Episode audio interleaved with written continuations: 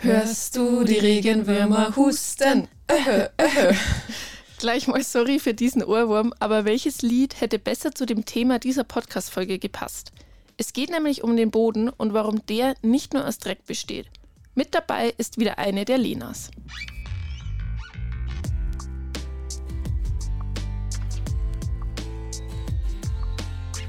Irgendwas mit Bio. Der Biomarkt-Podcast.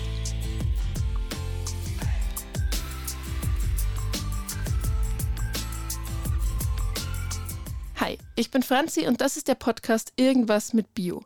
In Podcasts kann man ja so wunderbar mit Geräuschen arbeiten.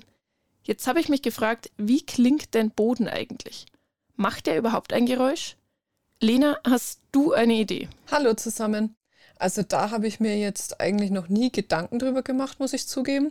Aber vermutlich schon. Also es lebt ja einiges im Boden. Das ist wahrscheinlich nur so leise, könnte ich mir vorstellen, dass wir es nicht hören können. Das kann gut sein. Aber du sprichst es schon direkt an. Da lebt einiges drin. Sei mal ganz ehrlich, an was denkst du als erstes, wenn du an Boden denkst? Puh, an was denke ich da als erstes? Hm. Also nicht unbedingt an Bodenleben, eher an braune Erde, und dann vielleicht an Pflanzen, die aus dem Boden sprießen? Ich bin ja auch etwas vorgeprägt durch mein Studium, aber ich denke, dass viele Böden mit langweilig und dreckig verbinden. Und irgendwie verstehe ich das schon. Ich habe mal das Mikro in den Boden gesteckt, um zu schauen, ob man etwas hört.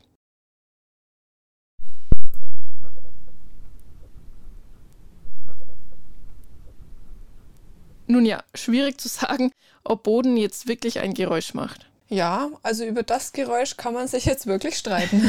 da gebe ich dir recht. Ähm, Boden wird normalerweise ja eher so als gegeben wahrgenommen, also eher unemotional. Boden ist eben einfach da. Also man sieht ihn schon irgendwie so, würde ich sagen, als selbstverständlich an, ohne sich mehr Gedanken darüber zu machen, oder? Voll. Genau deshalb, um eben den Blick ein bisschen mehr auf den Boden zu lenken, wird einmal im Jahr, nämlich am 5. Dezember, der Boden des Jahres gekürt.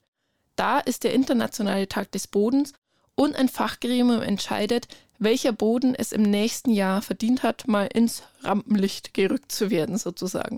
Und bevor bald wieder ein neuer Boden des Jahres 2024 gewählt wird, wollen wir uns noch ein bisschen mit dem Boden des Jahres 2023 beschäftigen. Das ist nämlich der Ackerboden.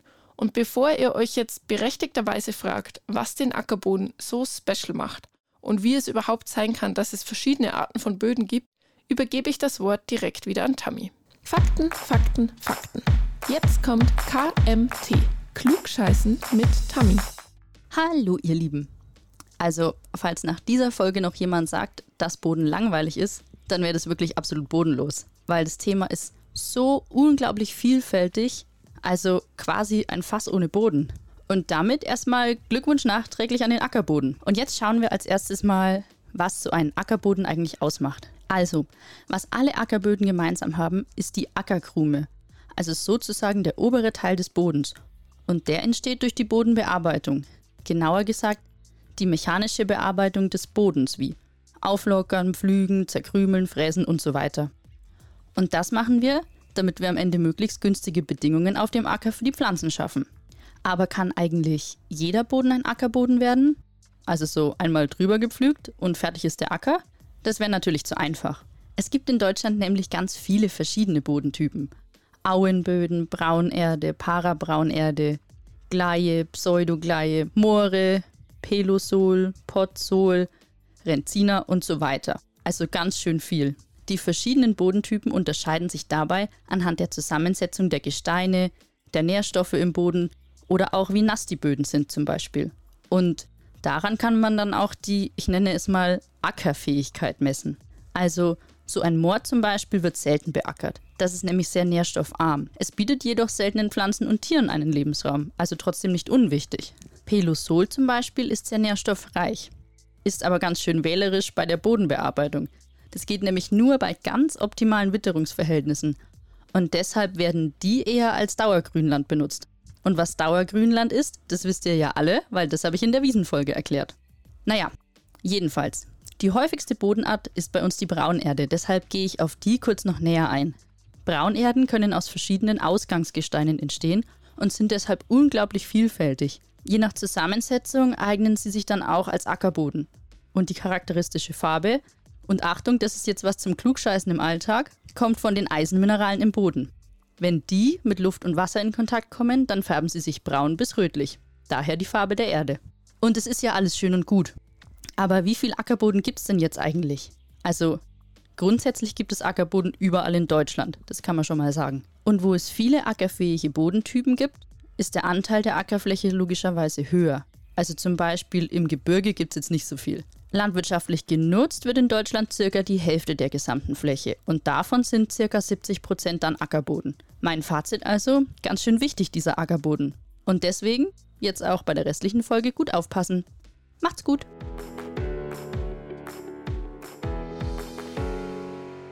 Na, da hat sich der Ackerboden also durchgesetzt. Wobei wir haben ja einen Biohof zu Hause und ich kann natürlich nachvollziehen, warum der Ackerboden so besonders ist. Wir brauchen ihn einfach, um gesunde Nahrungsmittel herzustellen. Und das machen wir ja schon seit Jahrtausenden so. Ja, irgendwann wurde das Leben als reine Jägerinnen und Sammlerinnen halt einfach zu hart. Wahrscheinlich. Das Konzept von Ackerbau und Viehzucht hat sich auf jeden Fall schon vor rund 11.000 Jahren vom Nahen Osten aus nach Europa ausgebreitet. Hier in Mitteleuropa hat man dann ungefähr vor 7000 Jahren in der Jungsteinzeit mit der landwirtschaftlichen Nutzung der Böden begonnen. Da wurde man dann langsam sesshaft. Was die Bearbeitungsgeräte angeht, sah es da am Anfang natürlich noch ziemlich mau aus. Also da wurde sicher viel händisch bearbeitet. Später dann mit Ochse oder Pferd und Schritt für Schritt haben sich dann während der Industrialisierung Traktoren und Anbaugeräte entwickelt. Mittlerweile ist das ja alles extrem technologisiert und entwickelt sich immer weiter. Ja, es gibt ja mittlerweile auch schon Drohnen bzw. autonome Traktoren oder Roboter, die Felder bearbeiten können. Auch wenn das natürlich noch lang nicht die Regel ist. Ja, und um überhaupt erstmal so viel Ackerland zu bekommen, wie Tammy vorhin schon beschrieben hat, musste aber erstmal Wald abgeholzt werden. Das Holz brauchte man ja auch als Bauholz. Und so kam es dann, dass Ende des 18. Jahrhunderts der Waldflächenanteil von über 90 Prozent auf unter 30 Prozent reduziert wurde. Urwälder gab es dann in Mitteleuropa auch keine mehr. So, Geschichtsstunde erstmal abgehakt, würde ich sagen. Ja, reicht auch. Schauen wir doch mal lieber genauer in den Boden. Also was ist Boden denn jetzt so ganz genau? Also erstmal entsteht Boden grundsätzlich durch Steine. Und dementsprechend gibt es auch verschiedene Bodenarten. Also wie Tammy schon erklärt hat, es gibt ja auch verschiedene, verschiedenes Ausgangsgestein. Also das Gestein verwittert. Das kann durch Frost sein, aber auch durch Hitze. Dadurch wird es zerkleinert. Und die Böden sind genauso ausschlaggebend für die landwirtschaftliche Erzeugung wie das Klima vor Ort. Auf sauren Böden mit niedrigem pH-Wert werden zum Beispiel andere Kulturen angebaut als auf kalkhaltigen Böden, weil die Pflanzen unterschiedliche Standortansprüche haben. Kannst du da mal ein paar Beispiele nennen? Ja, also da würde mir jetzt zum Beispiel die Sojabohne einfallen. Die mögen, Sojabohnen mögen es eher alkalisch. Dann bei den Lupinenarten, da gibt es einige, die besser mit sauren Böden zurechtkommen. Und Kartoffeln zum Beispiel, die brauchen einen eher sandigen Boden und der sollte möglichst steinfrei sein, weil die Steine beim Ernten dann stören und die Schalen verletzt werden würden. Genau. Wenn man sich einen Boden mal im Querschnitt anschauen würde, dann erkennt man auch verschiedene Schichten. Machen jetzt wahrscheinlich die wenigsten, aber die meisten haben ja schon mal ein Loch gegraben und merken, dass sich der Boden doch recht schnell verändert. Oder beim Zelten, wenn der Hering auf einmal nicht mehr weiterkommt. BodenkundlerInnen nennen diesen Blick in den Boden ein Bodenprofil. Ganz unten ist eben das noch nicht verwitterte Gestein. Also wenn ihr tief genug buddelt, dann stoßt ihr irgendwann auf dieses Gestein. Und eine Schicht drüber findet man dann den mineralischen Unterboden. Hier ist das Gestein dann schon verwittert und darauf wiederum liegt dann der Mutterboden. Also das ist quasi der Teil, von dem wir möglichst viel wollen. Das ist der fruchtbarste Teil, also der Humus. Und obendrauf gibt es noch die Streuschicht. Die besteht zum Beispiel aus welken Blättern, abgestorbenen Pflanzenteilen, toten Tieren, Kot und so weiter. Das Wort Humus hast du ja gerade schon erwähnt. Dabei geht es aber nicht um den leckeren Dip aus Kichererbsen, an den jetzt vielleicht viele denken. Nee, im Humus finden die ganzen Austauschprozesse statt. Also dort bauen die Bodenorganismen das organische Material ab und um so dass für die Pflanzen dann zum Beispiel wieder Nährstoffe zur Verfügung stehen. Humus for President, sage ich da nur. Absolut. Also Humus ist echt der wichtigste Teil im Boden. Er ist aber auch eine Diva. Um einen Millimeter Humus aufzubauen, braucht es mehrere Jahrzehnte. Also da geht nichts schnell, schnell.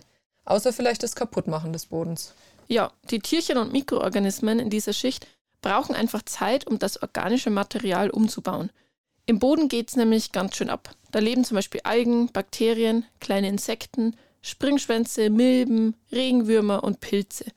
In einem Kubikmeter gesunden Boden leben mehr Lebewesen als Menschen auf der Erde.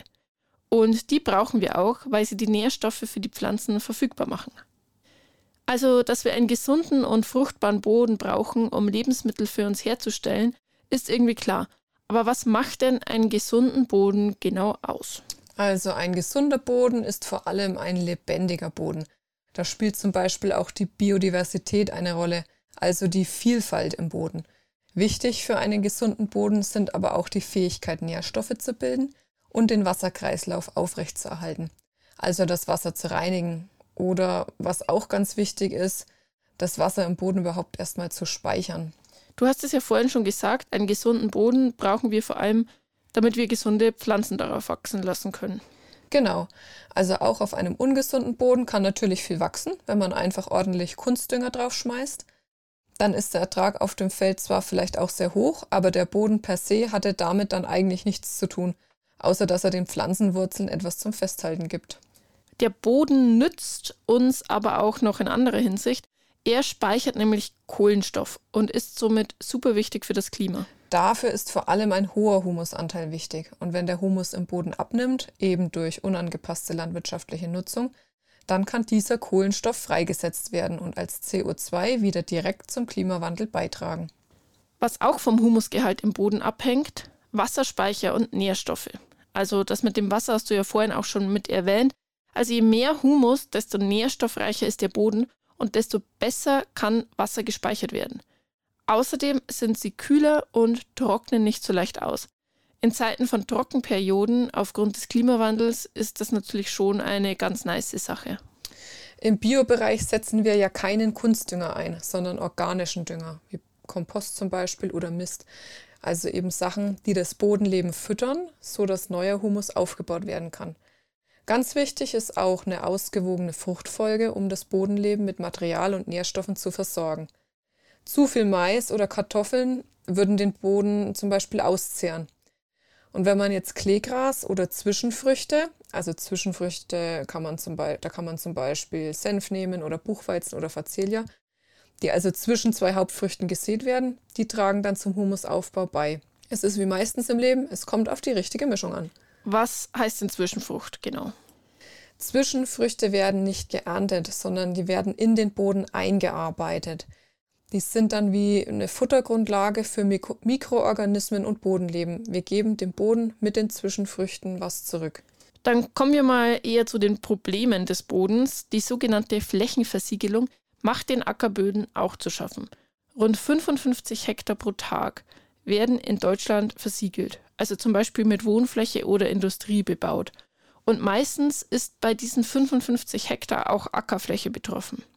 Das kann man sich irgendwie gar nicht vorstellen, wie schnell das geht. Ja, finde ich auch. Zur Flächenversiegelung kommt auch noch die Verdichtung des Bodens. Je verdichteter ein Boden, desto schlechter kann er zum Beispiel Grundwasser nachliefern. Da spielt ja das Bodenleben dann auch wieder eine ganz wichtige Rolle. Genau, also je mehr, desto besser.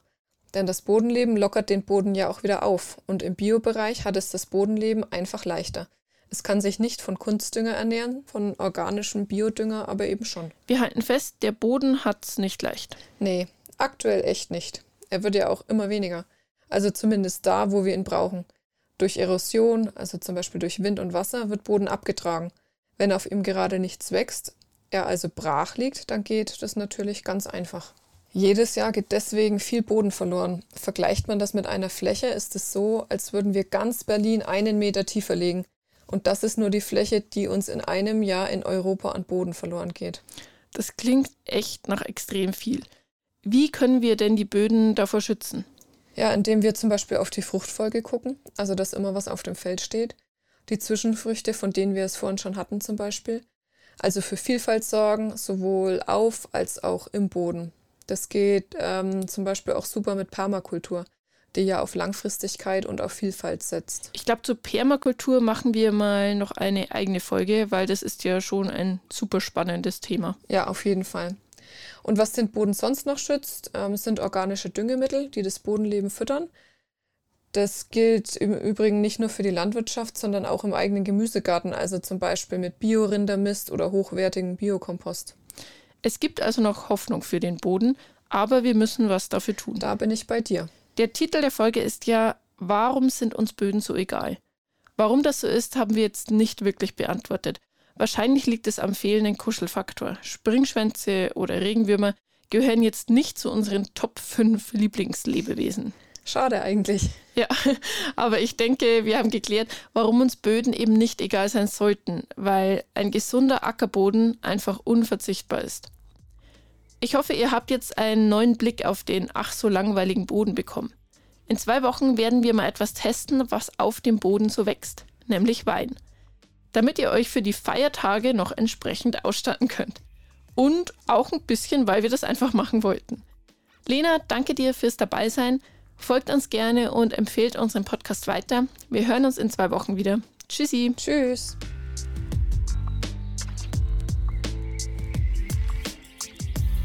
Irgendwas mit Bio, der Biomarkt-Podcast, ist eine Produktion des Biomarkt-Verbunds. Weitere Infos zu uns findet ihr in den Show Notes.